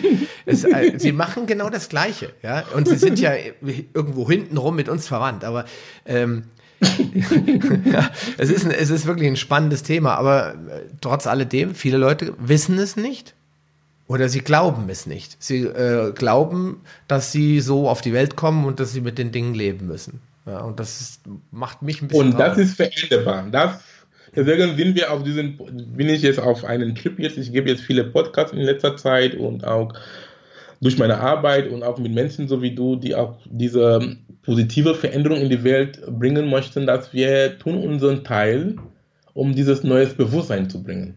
Hm. Damit die Leute anfangen aufzuhören, ein Leben von, wir sagen von ähm, ein selbst auferlegtes Leiden. Mhm. Es ist selbst auferlegt. Ja, klar. Ja? Und viele Menschen sagen ihn auch in einem selbst, in einem selbst auferlegten Gefängnis. Weil, und wenn du in einem Gefängnis sitzt und du weißt auch nicht, dass du in einem Gefängnis bist, wie kannst du dich befreien? Mhm. Ja, deswegen Information ist wichtig. Genau. Was wir jetzt machen, Informationenweitergabe. Jetzt haben wir noch einen wichtigen Fall, und zwar das Thema, ähm, hat mein Vater schon immer gesagt, ist ein ganz bekannter deutscher Spruch, was Hänschen nicht lernt, lernt Hans nimmer mehr. Also da äh, spricht man quasi darauf hin, dass wenn ein Mensch einmal 50 ist, ja, oder 60, dass er dann bestimmte Verhaltensmuster oder angelernte Dinge nicht mehr los wird. Da gibt es zum Beispiel den bekannten Choleriker, der immer und immer und die Politiker und ja und jetzt unterstellt man dem, der ist verbohrt und der ist so und der kann sich nie wieder ändern. Warum ist das Quatsch? Ist Quatsch? Was wir bisher gelernt haben, Epigenetik ist Quatsch, oder? Das heißt, das sind adaptives Verhalten, das diese Menschen hat. Und mit neues Wissen und Bereitschaft kann das ändern. Alles ist veränderbar. Die einzige Konstant, Konstante in der Welt ist Veränderung. Mhm. Und wenn wir dann solche Sprüche immer weiter verbreiten und vertiefen an den Menschen sagen, dann sie glauben auch dran, dass sie sie nicht verändern, sie können nicht machen und dann sie bleiben dann so. Das, es ist Quatsch und sagen, nee, es ist veränderbar, wenn du diese Bereitschaft hast, du kannst auch schon anfangen, umzudenken und sagen, aber warum bin ich immer cholerisch? Mhm. Das heißt, du kannst anfangen, deine, deine ähm, Wut irgendwie zu zügeln. Weil zum Beispiel mit Choleriker oder Leute, die immer schnell, schnell reagieren und so, manchmal auch kennt auch von mir. Das heißt, ich habe ich hab das jetzt im Griff. Es ist irgendwie, weil ein, es gibt einen Unterschied zwischen einer Reaktion und einer Antwort. Eine Antwort. Eine Reaktion ist halt ist ein unbewusstes Verhalten. Wenn jemand dir sagt und du, sofort schreist oder so, du hast nicht danach, du hast nicht danach dran gedacht. Also Weil es ist, ein, es ist eine unterbewusste Verhalten. Du hast das schon immer gemacht und dann du bist schon genau auf 180. Zum Beispiel bei Ehepaaren oder bei Freunden, die sagen, ich weiß genau, wo ich hindrücken soll. Ja, ich weiß genau, wo ist dein Knopf oder deine Frau oder deine Freundin oder Mann, keine Ahnung, in diesem Zusammenhang, weil ich weiß genau den Knopf, wer er oder sie drückt. weil das ist dann dieses Unbewusstsein, weil genau, wenn er oder sie das sagt, dann du rastest aus. Aber jetzt, du kannst wissen, okay, da ist mein Schwachpunkt. Wenn der einer mich da drückt, dann ich reagiere nicht, ich antworte. Genau. Ja, und es ist es ist trainierbar. Das trainiert sehr gern bei mir jetzt mittlerweile. Ja? Das, das, äh, ich habe das jetzt gelesen, da gibt es einen bekannten deutschen Autor zu, der, äh, der das so ein bisschen aus der buddhistischen Ecke beleuchtet und der sagt dann immer, dass es wichtig ist, die Emotion, die ja sehr, sehr schnell zu verspüren ist, die erstmal bewusst wahrzunehmen, zu sagen, oh, jetzt bin ich aber sauer. Ja, und dann nicht sagen, äh, die ganze Welt ist böse, bla, sondern einfach sagen so, hm, ich bin wirklich sauer. Und richtig dann mal hinzunehmen, jetzt, oh, jetzt aber, ja.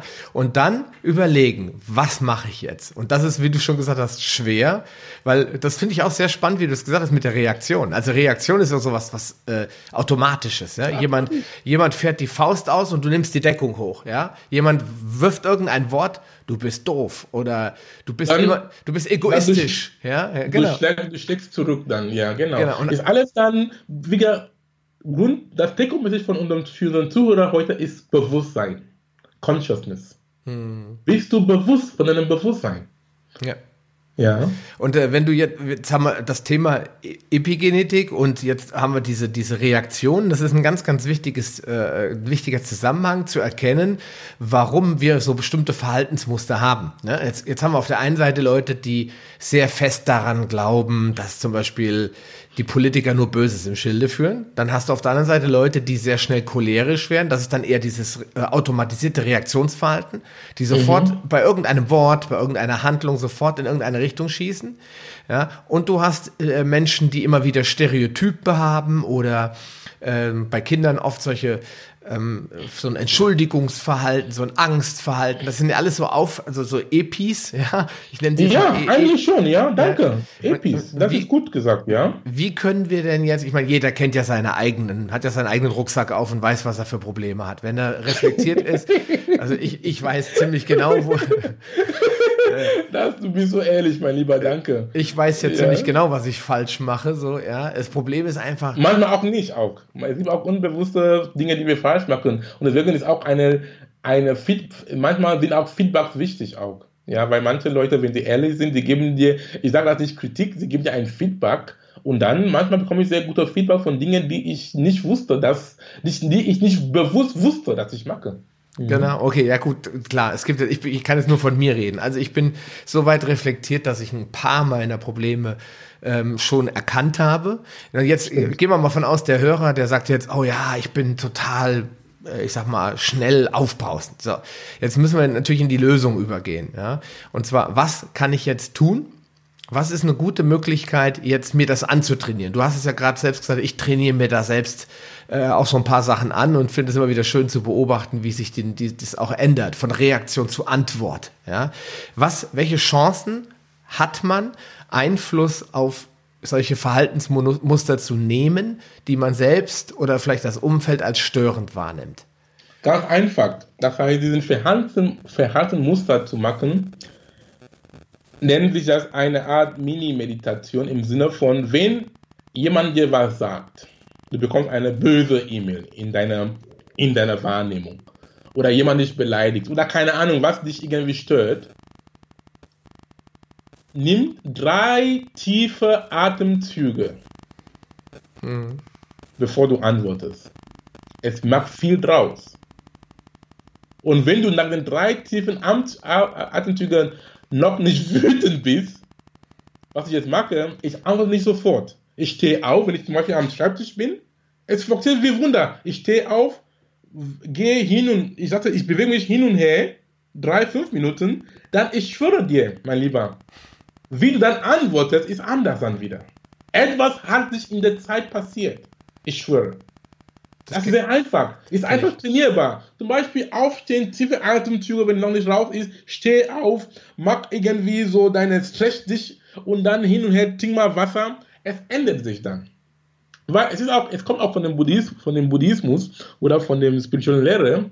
Sie sagen, die Zeit, die Zeit zwischen ein Reiz und eine Antwort oder eine Reaktion egal wie winzig diese Zeit ist.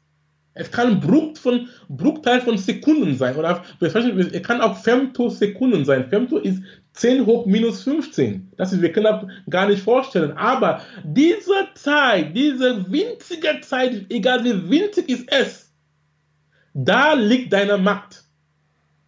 Und du entscheidest, wie es ausgeht. Ja, diese Zeit, wir haben immer eine winzige Zeit zwischen einer Reiz und einer Reaktion einer Antwort. Und mhm. diese Zeit, da liegt deine Macht und da liegt dein, den Weg deines Friedens. Jetzt habe ich, äh, also das Thema, Thema, Mail kann ich nur unterschreiben. Das ist ganz oft so. Ich habe früher ganz oft Mails gelesen und sofort geantwortet. Und da kamen da wirklich furchtbar böse E-Mails bei raus. Ja?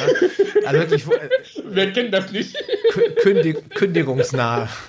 Also da war schon die ein oder andere abmahnungswürdige E-Mail dabei. Ja? Bis meine Frau irgendwann mal zu mir sagte, lies es doch noch mal eine halbe Stunde ja. E-Mail und antworte dann nochmal. Und das habe ich dann gemacht und dann, das, es war wirklich super machtvoll. Also unglaublich, was dabei rauskam. Auf einmal waren das ganz freundliche Themen, die sich daraus entwickelt haben. Die Leute haben gesagt, in der zweiten Mail, ach übrigens, in der letzten Mail habe ich das und das geschrieben. Vielleicht habe ich mich dazu sehr aus dem Fenster gelehnt. Da dachte ich so, oh, wie gut, dass ich jetzt nicht gleich so brutal reagiert habe. Nur jetzt haben wir natürlich die, ja, jetzt haben wir die Situation, wir sitzen jetzt zusammen beim Bier ja, und unterhalten uns. Und dann sage ich irgendwas, was dich verletzt. Jetzt musst du natürlich, wie kann ich da? Weil da kann ich jetzt nicht rumlaufen und sagen, ich komme eine halbe Stunde wieder. Ja, da muss ich ja die, die, die, die Reaktion auf mich selbst erstmal auffangen und was mache ich dann? Was kann ich denn tun? Atme ich erstmal. Sag, okay, Sascha, wiederhole nochmal, was du zu mir gesagt genau. hast. Ist das eine Möglichkeit? Ja, genau. Oder was war deine Frage? Ja, die, ja, was, wie reagiere ich in so einer Situation? Da kann ich ja jetzt nicht einfach eine halbe Stunde später die E-Mail beantworten. Wenn du und ich jetzt, du kriegst jetzt von mir eine Resonanz, irgendwas und bist sauer und du willst aber nicht explodieren, sondern du willst jetzt in dem Moment äh, das ent entspannen. Was, was macht, was kann ich den, was können wir den Leuten da draußen sagen? Welche ja, Chancen? tief einatmen, tief einatmen. Hilft immer? Ja, hilft immer. Okay. Geht immer. Das heißt, es, es kostet auch nichts. Tief einatmen zwei, dreimal. Es geht, wirklich. Okay. Das ist, man muss sich quasi, man muss den alten Reflex loszugehen durch einen Reflex ersetzen. Ja. Und, und, und, vor allen Dingen, wenn du, wenn du dich tief einatmest, du bringst Sauerstoff in deinem System. Okay. Und du bekommst Energie. Ja, es ist anders, weil es ist einfach eine andere, andere, eine andere Biologie, wie der Epigenetik, die du dein, du hast durch einmal ein äußeres Signal deine Biologie dann positiv beeinflusst, weil Essen Sauerstoff geht dann in deinen Zellen, in den Mitochondrien, ähm, sie produzieren ATP, die dann zur Energie führt und dann du bist ein anderer Mensch. Ja? Okay. Einfach tief einatmen, tief. Ja, geht mir viel besser jetzt. Nochmal. Oh, toll.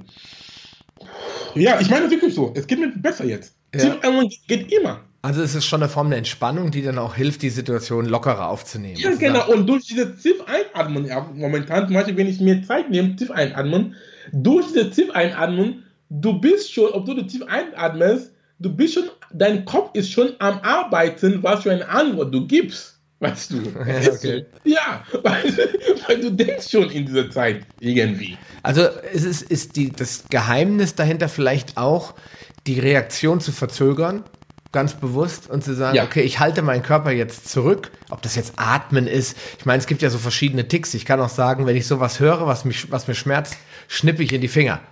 Um mir einfach in, ins Bewusstsein zurückzurufen, Achtung, da kam jetzt was, jetzt ganz cool, überleg dir jetzt, wie willst du darauf antworten. Ja, das ist vielleicht ein ganz wichtiger Punkt.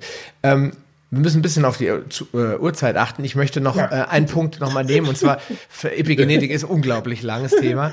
Genau, ähm, wir können die, letzten, die nächsten zwei Wochen darüber unterhalten. Genau, jetzt, jetzt gehen wir mal zu dem Punkt zurück, nämlich wir, wir können jetzt nicht für alles eine Lösung haben, aber wenn wir jetzt sagen, es gibt Menschen, die wollen ihr Verhalten grundlegend verändern, ja, zum Beispiel, Sie wollen sagen, ich möchte einfach positiver werden oder ich möchte gerne äh, mit Ernährung was ändern oder ich möchte einfach, ja, vielleicht auch ein bisschen, äh, insgesamt ein bisschen positiver denken über das Leben, nicht so viel Angst haben, Stress abbauen. Gut, da gibt's immense Möglichkeiten. Meditationen, sich mit den richtigen Leuten umgeben, das haben wir ja alles schon so ein bisschen angedeutet.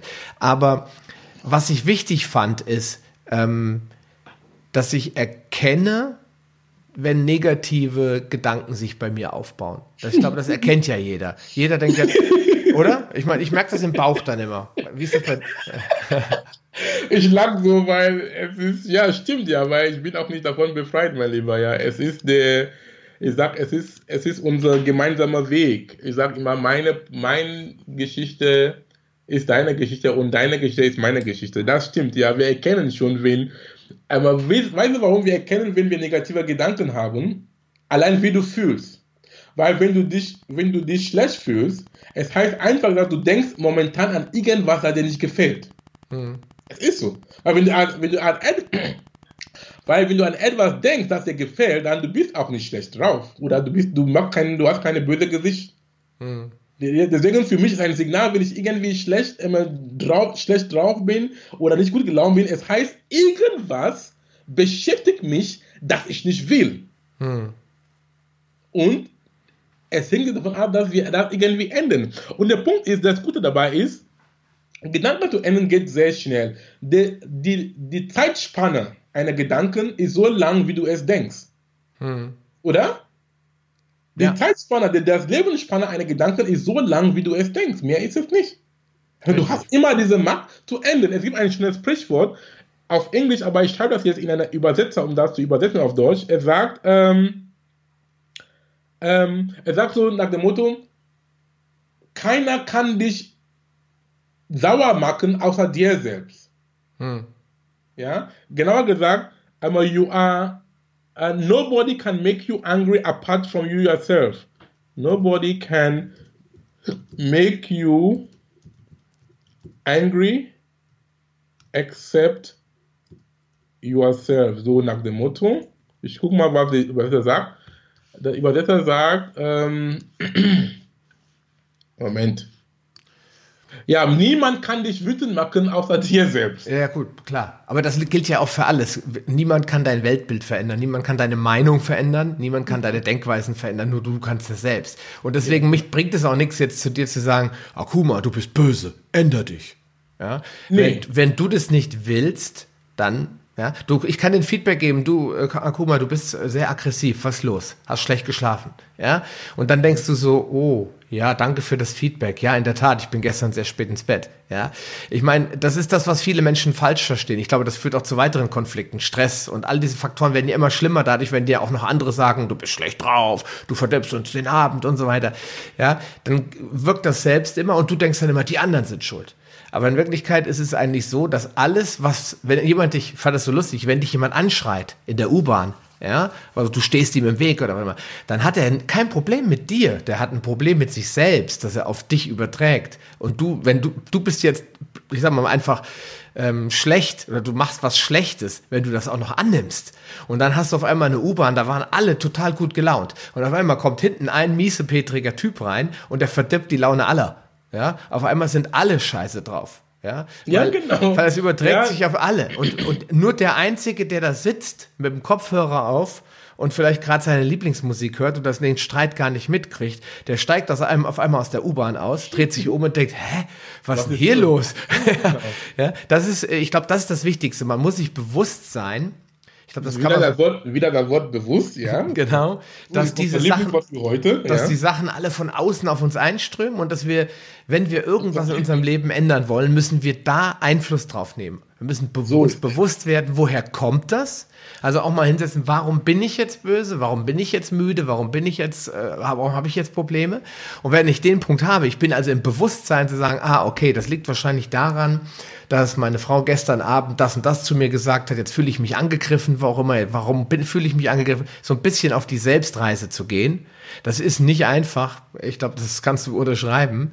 Aber das ist der Schlüssel zu, zu, dem, zu den Gefühlen vorzudringen und herauszufinden, was treibt uns an und was was Und wieder Epigenetik wieder, gell? Alles dreht sich um das Thema Epigenetik, weil diese, was du da sagst, da sind so äußerliche Einflüsse. Und wir haben gesagt, die Epigenetik ist diese äußerliche, die um unser Umfeld auf unsere Biologie. Und wenn jemand dich dann anmacht in der U-Bahn, ist auch eine Außer, als ein eine Außensignal, ja? Und da, wie du damit umgehst, hast du auch ähm, einen Griff oder eine ähm, die Macht, wie dann, wie dann auch ausgeht, dann mit dir dann. Ja? Nochmal ein, was ein schöner Satz, was ich auch so immer nutze, um mich im Griff zu haben, weil diese Dinge sind, sind immer einfach zu sagen, aber es geht immer um die, es geht immer um die Umsetzung, ne? wenn du wirklich im Eifer des Gefechts bist. Zum Beispiel, was ich mir angeeignet habe, heißt, ich bin nie sauer auf den Gründen, die ich denke. Hm. Ist auch schön, ne? Ja. Ich bin nie sauer oder ich bin nie böse aus den Gründen, die ich denke. Und mit so einer eine Affirmation, es beruhigt und es relativiert vieles Dinge dann wieder. Es, vor, vor allen Dingen, weil man sich bewusst wird, dass es nur hier oben ist. Ja, genau. Ja, es ist nicht, dass da von außen irgendjemand dich angreift, sondern die, die Angst vor etwas, äh, die, die Angst vor Seuchen oder die Angst vor anderen Menschen oder vor Krieg oder Zerstörung, die findet hier oben statt. Ist einfach eine Wahrnehmung, wie du das wahrnimmst ja. und wie du das interpretierst. Zum Beispiel noch ein, ein schönes Zitat auch, weil ich bin ein Mensch von Zitaten, weil Zitaten haben mein Leben viel geholfen und auch meine Arbeit. Ein sehr schönes Zitat auch kommt von Wendia. Er lebt, er ist nicht mehr mit uns in den Dimensionen, heißt, er hat seinen Körper verlassen vor einigen Jahren. Mhm. Er hat immer gut so einmal diesen Zitat ähm, einmal gesagt. Er sagte, wenn du änderst, wie du die Dinge betrachtest, die Dinge, die du betrachtest, ändern sich. Ja, ja, klar. So simpel, aber so wahr. Man kann ja auch sehr viele, in, in schlechten Sachen kann man ja auch was Positives sehen. Auf jeden Fall. Ja, in dem Moment Fall. Krankheit zum Beispiel. Da gibt es ein gutes Buch von Rüdiger Dahlke. Krankheit ist eine Lösung. Ja, oh, das oh, okay. ist die, weil viele Leute, ja. ja. viele, viele Leute denken halt immer Krankheit, oh schlimm, Seuchen, alles plattschlagen, alles zerstören. Ja, aber die Krankheit zeigt ja deinem Körper, im System, in dir, im System Mensch ist irgendwas nicht in Ordnung. Das können seelische Dinge sein, das können wirklich ernährungstechnisch, äh, Bewegungsmangel, das kann alles Mögliche sein. Wir reden jetzt nicht über die Ursachen, wir reden einfach nur davon, dass der Körper dir damit zeigt, dass bei dir irgendwas nicht funktioniert. Und die Lösung ist die Krankheit, weil die Krankheit zwingt dich ja jetzt was zu ändern. Äh, was zu tun, ja. Ja, genau. Ja. ja. damit du wieder in Vernunft kommst, damit du irgendwas re äh, reparierst. Ja. Und, und, dann gibt es halt Menschen, die reagieren da gar nicht drauf und die sterben dann halt auch. Ja, weil die Krankheit bringt sie dann irgendwann um. Ja, und das ist aber nicht das, das die Idee daran ist ja nicht, dich umzubringen, sondern sie ist eigentlich ja. Das kann du schön reden, ne? Ist auch gut. Du wirst denken, ist auch schön. Danke. Ja, aber so, so muss man das halt sehen. Ähm, und in diesem, in diesem Sinne, lieber Akuma, wir könnten, glaube ich, noch stundenlang darüber reden. Wir wollen die Leute aber jetzt nicht zu arg strapazieren, weil es ist schon ein kompliziertes Thema. Ich will nur noch mal für die ganzen Mamas und Papas da draußen was geben, äh, weitergeben oder auch an die Menschen, die ähm, generell glauben, dass ihre, ihre Handlungsweisen keinen negativen Einfluss haben. Und zwar haben wir in unserem Vorgespräch, lieber Akuma, darüber gesprochen, äh, über eine Studie, bei der ähm, man Mütter untersucht hat, die ein Baby im Bauch hatten. Und was passiert, wenn diese Mütter mit ihren Babys auf eine bestimmte Art und Weise reden, wenn sie den Bauch streicheln, wenn sie mit ihnen singen, äh, wenn der Vater äh, mit der Mutter streitet, also laut geschrien wird. Ähm, das ist extrem wichtig glaube ich. Und du hast äh, das damals mir so erklärt, dass viele Menschen gar nicht bewusst ist, wann Bewusstsein eigentlich beginnt. Ja, und was uns, was uns eigentlich schon beeinflusst, nämlich wenn wir schon im Babybauch sind, ja, und die Leute bösartig äh, miteinander umgehen, das kleine Lebewesen, was da heranwächst, schon diese negativen Schwingungen, Gefühle, das Schreien und das alles schon mitkriegt. Ja. Ja, genau, ja, das ist auch schon. Ähm, es gibt so eine berühmte Gleichung, die ich auch in meinen Vorträgen zeige so, es ist ein Integral. Integral heißt in der Mathematik, Mathematik Summe von. Das heißt, so eine, es ist so eine Art S. Und dann, es, diese Begleichung heißt vor Geburt bis, bis jetzt.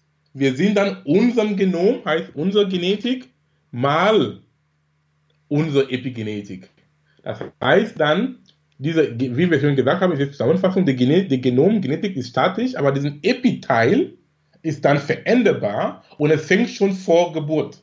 Wenn wir schon als, ähm, als Fötus schon in Wachstum ist, ja, das fängt schon die Prägung schon nur dir Recht zu geben. Mhm. Genau, und das ist ein wichtiger Punkt. Deswegen, da möchte ich die Show eigentlich mit schließen, dass wir insgesamt uns bewusster werden. Ich glaube, das haben wir beide heute rausgesprochen, was in uns vorgeht und dass wir bewusst uns werden, dass diese Faktoren, welcher Art auch immer, einen unglaublichen Einfluss auf unsere Gesundheit, auf unsere Zufriedenheit, auf unser Glück, auf unser Wohlbefinden haben, dass die sehr wohl änderbar ist, dass die Epigenetik genau das zeigt, dass sie ein machtvolles Werkzeug ist, dass wir uns jederzeit zum völlig neuen Menschen weiterentwickeln können, möglichst in die Richtung, die wir auch, die gut zu unserer Würde passt, Ja, mhm. dass wir sagen, damit können wir glücklich sein. Also nicht, weil irgendeiner sagt, du musst jetzt Rechtsanwalt werden. Wir waren immer alle Rechtsanwälte in der Familie, sondern du musst das werden, was du, warum du hier auf der Welt bist. Der Gerald Hüther hat immer gesagt, wenn das, diese zwei Menschen sollten Menschen wissen, warum bin ich auf der Welt? Ja, und wenn ich sterbe oder wenn ich weiß, ich muss bald sterben, warum will ich auf, was will ich hier auf der Erde bewirkt und verändert haben? Und wenn ich diese beiden Dinge mir bewusst bin, dann kann mich eigentlich überhaupt nichts mehr interessieren, außer meine eigene Würde und meine eigenen Vorstellungen. Und dann bin ich, ich würde sagen, fast automatisch gesund, oder? Ja, genau. Du sollst einen Gedanke oder einen Geist haben, der für alles offen ist und an nichts gebunden. Das heißt, sei für alles offen und an nichts gebunden. Draus mit so einer Einstellung, du bist der Gewinner. In diesem Sinne, ich finde, äh, das ist ein super, super Schlusswort, lieber Akuma. Ich danke dir.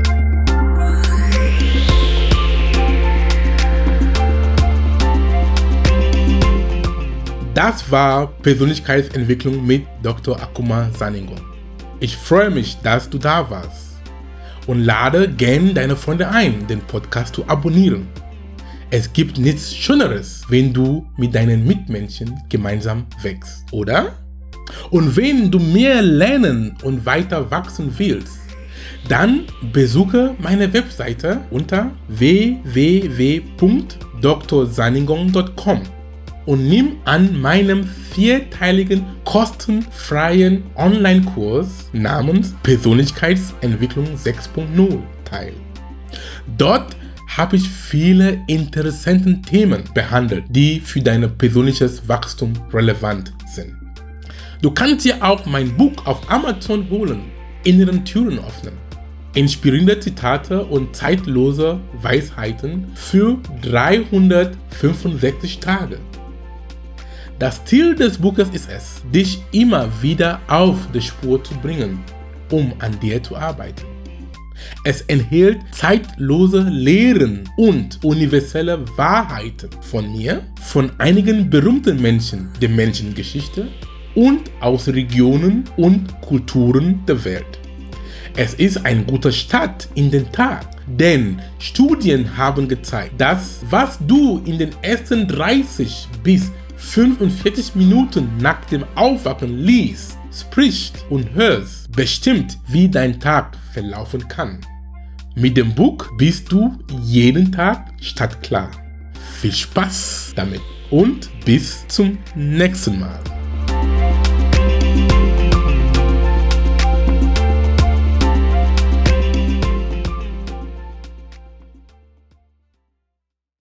Dieser Podcast wird produziert von Benedikt Mensing.